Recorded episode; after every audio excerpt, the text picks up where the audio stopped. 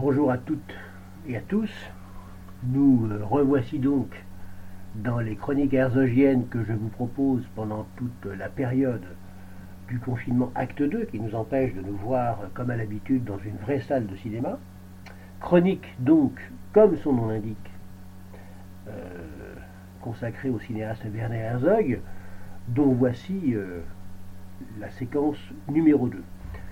Dans la séquence précédente, j'avais évoqué les premiers moments de la vie du jeune Herzog, euh, notamment sa première révélation à l'âge de 11 ans dans un coin reculé, un petit village de, Bavière, parfaitement isolé, isolement donc dont il fera sa première expérience, isolement qu'il identifiera ensuite à la solitude, et la solitude euh, lui tenant lieu de démarche probablement jusqu'à aujourd'hui. J'avais évoqué euh, les balbutiements de cette démarche, et puis celle-ci s'étoffant, puisque à 20 ans, 21 ans, Herzog crée donc sa propre société de production, décide donc, seul dans le monde, de son indépendance en cinéma. J'ai évoqué également la fois dernière la réalisation d'Héraclès ainsi que d'autres petits films, et puis j'en étais resté à sa première consécration, alors qu'il a 25 ans, en 1967, avec le film de fiction Signe de vie qui le fait connaître via l'enthousiasme déclenché par celui-ci euh, lors du Festival de Berlin. Alors continuons cet itinéraire, donc cette chronique, puisque Herzog, très encouragé par cet enthousiasme, ne va plus alors cesser d'enchaîner les films. Alors il enchaîne toujours petits films de fiction et documentaires. Il est évidemment parfaitement fastidieux de les considérer un à un. Ce n'est pas euh, l'objet de cette chronique. L'objet de cette chronique étant plutôt de mettre l'accent sur certaines de ses créations, certaines de ses œuvres, comme autant de jalons incontournables pour euh, comprendre l'importance d'une œuvre globale, même si elle est solitaire. Et effectivement, à la fin des années 60, Herzog réalise un film dont je vous recommande instamment de mémoriser pour toujours le titre. En effet, le film s'intitule Les nains aussi ont commencé petit. Alors là, arrêtons-nous. Plus qu'un instant sur ce film. Film de fiction, mais film majeur entre tous. Car non seulement la démarche autodidacte et singulière d'Herzog se perfectionne, s'assume, se complexifie, mais c'est justement dans ce film qu'apparaît pour la première fois cette histoire de démesure qui va coller au personnage d'Herzog jusqu'à aujourd'hui. La démesure, donc, elle existe bien avant Aguirre, colère de Dieu. Elle euh, s'exprime, elle apparaît, elle s'actualise, pourrait-on dire. Dans les nains aussi ont commencé but. En effet, elle s'actualise d'abord par le sujet. Les nains aussi ont commencé petits, décrit la révolte d'un groupe de nains, reclus sur une île, dont on découvre qu'en fait, ils sont enfermés dans un bâtiment disciplinaire, par ailleurs cerné par un paysage parfaitement désertique encore cette histoire d'isolement. L'isolement chez Herzog, dans ses films de fiction notamment, amène les personnages à se retrouver, à réfléchir à eux-mêmes, à propos d'eux-mêmes. Donc en fait, on a affaire à des nains incarcérés. Il y a un éducateur qui est censé représenter l'État, l'institution, chargés, d'une certaine façon, de recadrer leur comportement et de les ramener ultérieurement à la vie civile une fois ces comportements apaisés. Alors l'idée déjà c'est d'avoir choisi des nains. Car en fait, on pourrait dire que à travers ce film, Herzog inaugure ce qu'on va appeler beaucoup plus tard les films de prison. Alors, qu'est-ce que c'est qu'un film de prison? Euh, C'est, à mon avis, non pas un genre cinématographique à part entière, c'est un sous-genre. Le western est un genre. Le film noir est un genre. Le film de prison n'est pas un genre, c'est un sous-genre. Il appartient à un genre plus global, euh, qui euh, serait plutôt, plutôt, plutôt le film d'action. Alors les films de prison vont fleurir euh, à partir de la fin des années 70 et particulièrement dans les années 80. Vous avez des films de prison extrêmement célèbres sur lesquels je ne vais pas m'attarder parce que c'est un sous-genre qui a produit beaucoup de, productions sans intérêt mais avec quelques films majeurs.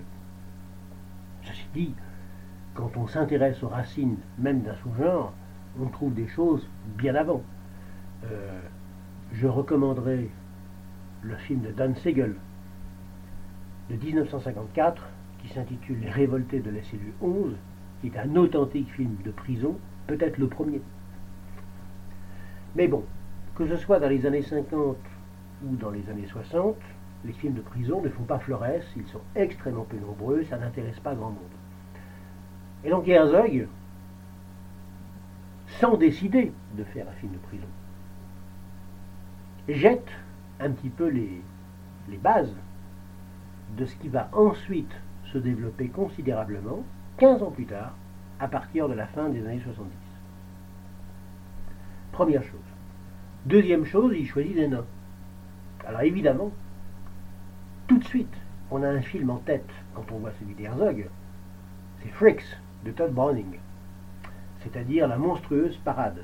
Hein, parce que là, dans la monstrueuse parade, on a effectivement euh, souvent des nains. Alors, la caractéristique de la monstrueuse parade, hein, ce n'est pas que de nous présenter que des nains, hein, pas du tout. Euh, d'où le titre euh, français un peu limite.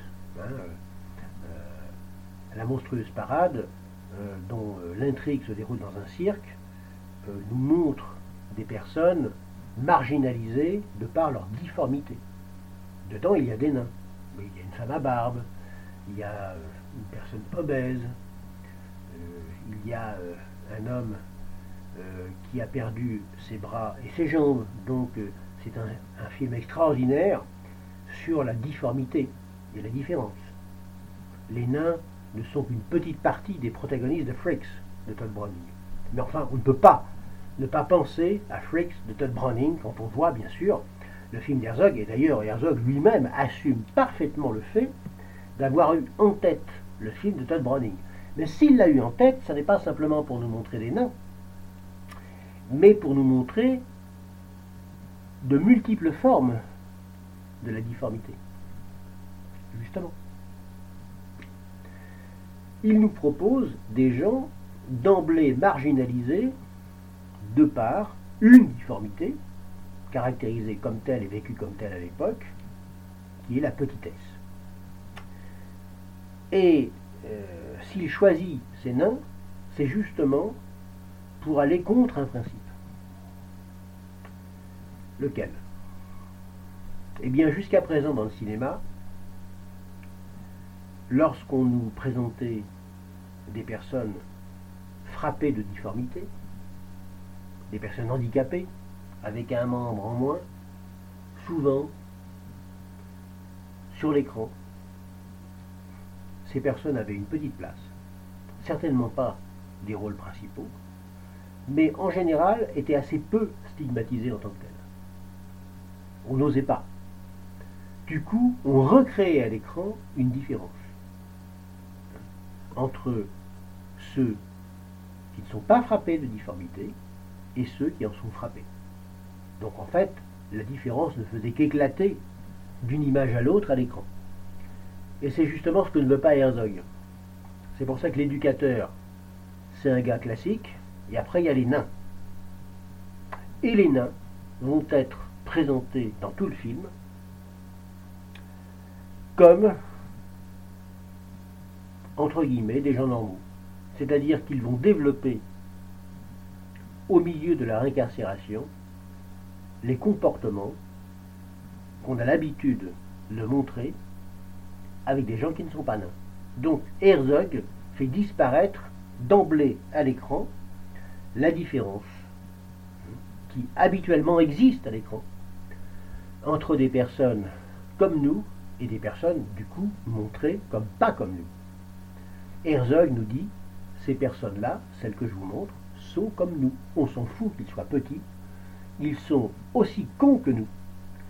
Ils sont euh, euh, traversés euh, par les mêmes tourments que nous. Ils aiment comme nous.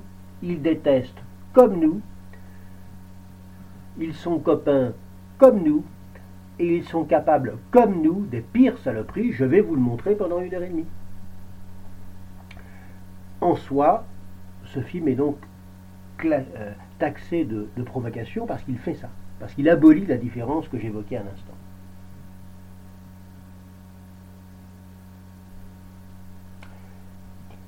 L'éducateur du lieu va assister, impuissant, à la montée, euh, mais vraiment euh, rageuse, débridée, d'une espèce de folie collective, qui évidemment ne laissera indemne ni les protagonistes du film, ni ceux et celles qui ont vu le film en cinéma sur un écran. S'il y a des mesures, c'est pour aussi autre chose. C'est que bien avant Aguirre,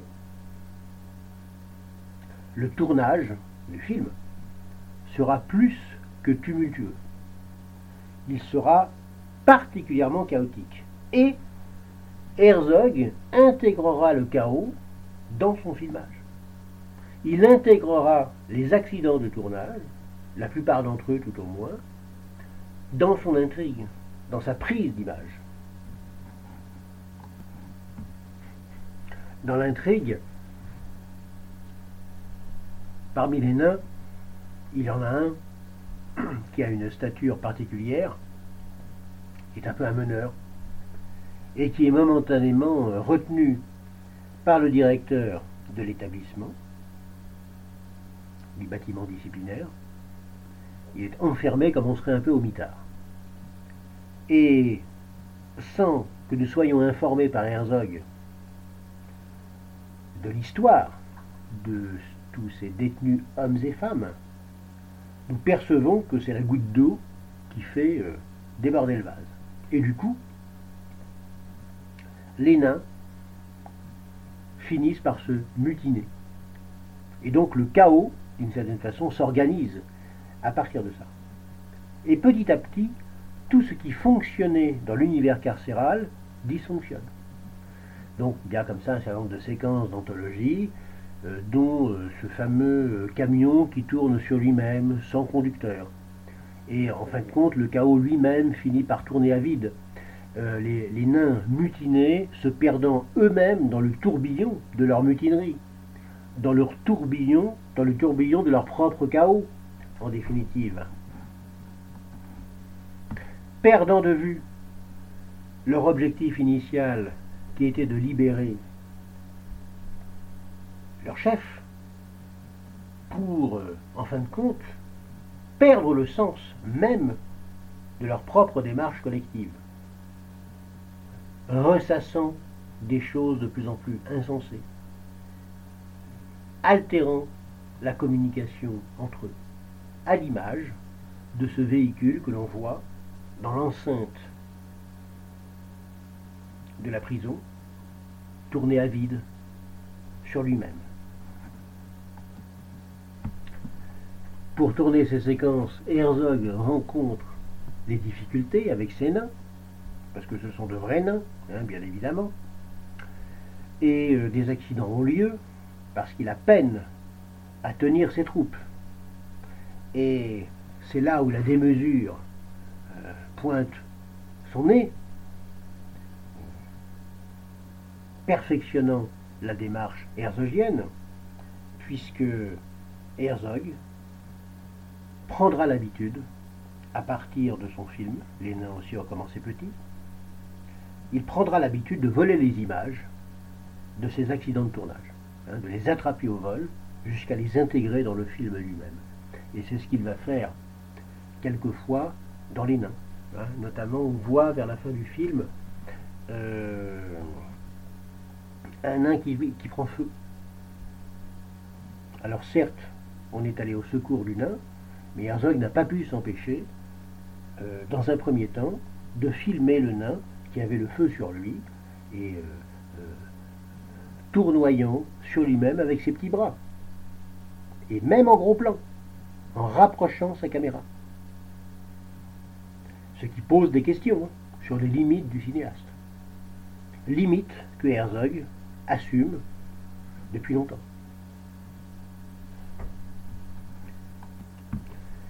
Les membres de son équipe finissent par s'inquiéter des accidents à répétition et surtout euh, du fait que Herzog a un temps de retard pour intervenir car il les filme et il leur promet, hein, tenez-vous bien, qu'il se jettera dans le champ de cactus de l'île si disparaissent les accidents dans les derniers moments du tournage. Effectivement, comme par enchantement, les accidents disparaissent, et que fait Herzog? Eh bien, il se jette dans les cactus de l'île, piqué absolument de la tête aux pieds, euh, tenant ainsi euh, sa promesse.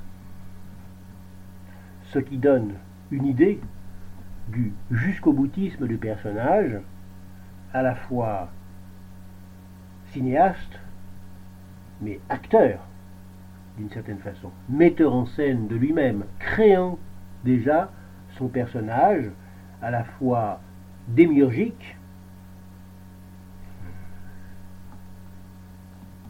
insensé et sans limite. Cela, évidemment, contribue beaucoup à cette démesure qui désormais va innerver le cinéma de Werner Herzog. Donc, il ne lui était pas besoin de rencontrer Klaus Kinski et de voir ces chariots tomber dans le fleuve, comme ce qui est arrivé sur le tournage d'Aguirre, pour que déjà Herzog flirte avec le désastre du monde, la constitue en démesure, purement cinématographique, celle-ci finissant par rejoindre à la fois les décors, les personnages et l'intrigue même du film. Les nains aussi ont commencé petit, euh, sera donc euh, peut-être le premier film euh, véritablement sulfureux, si on peut dire, de Werner Herzog. Il va tout au moins contribuer beaucoup à cette réputation sulfureuse. Ceci dit, même si le film déclenche des passions très contractées, très contrastées, Herzog ne s'en tient pas là, qui enchaîne déjà des tournages prochains. Et là, justement, surviennent les premiers documentaires importants, au milieu d'une boulimie de voyage et d'infortune. On pourrait citer parmi ces documentaires Les médecins volants dans l'Afrique de l'Ouest, consacrés à des médecins humanitaires britanniques en Afrique orientale, Fata Morgana, très métaphysique, tourné en plein coup d'État camerounais, au milieu duquel d'ailleurs Werner Herzog sera emprisonné avec son chef opérateur. C'est là où il va contracter une maladie qui s'appelle la biliarzose, dont il réchappera par miracle. On pourrait citer aussi Avenir handicapé, pour une fois tourné en Allemagne en 1970 dans une institution.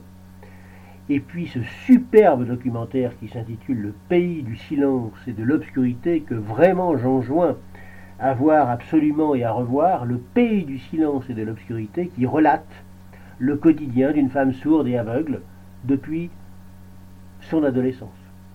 Et c'est vraiment peut-être le film qui, à cette époque, particulièrement, concentre, la, résume, synthétise, rend compte de la démarche d'Herzog. Herzog, spectateur du quotidien, traqueur de l'insolite. Ou tout au moins des choses dont on ne parle pas. Peu importe le média utilisé, que ce soit un film de fiction ou que ce soit un documentaire. Et là, en l'occurrence, il avait rencontré cette femme en 1970, hein, aveugle, à partir de son adolescence, ayant perdu une grande partie euh, de Louis, et qui euh, lui paraissait pour autant d'une richesse incroyable, qui avait, toute une vie et qui continuait à vivre, hein, malgré euh, son double handicap lourd, très lourd. Et cela lui a suffi pour décider de faire un film autour d'elle, qui fait plus d'une heure, avec sa caméra, en 35. Sa caméra, toujours fidèle, celle qu'il avait déjà pour Héraclès en 1962. Donc effectivement un film à petit budget, mais euh, il s'en moque. Hein. Le fait d'avoir rencontré quelqu'un suffit pour déclencher un nouveau projet. Ces projets relèvent de rencontres. Une rencontre suffit pour un projet. Et euh, le pays du silence et de l'obscurité en est euh, l'un des témoignages les plus éclatants et il en constitue l'une des réussites les plus intenses de cette époque justement à cette époque, à quatre reprises, ces films viennent à Cannes. Hein. Donc la consécration continue, hein, pas de problème. Hein. Euh, les gens lui pardonnent euh, allègrement l'histoire, son histoire de nain. Ils ont en tête signe de vie et ils se disent, eh bien voilà, c'est un jeune fou, euh, voyons ses films, il est très prometteur. Les gens n'ont pas bien compris à qui ils avaient affaire, encore une fois.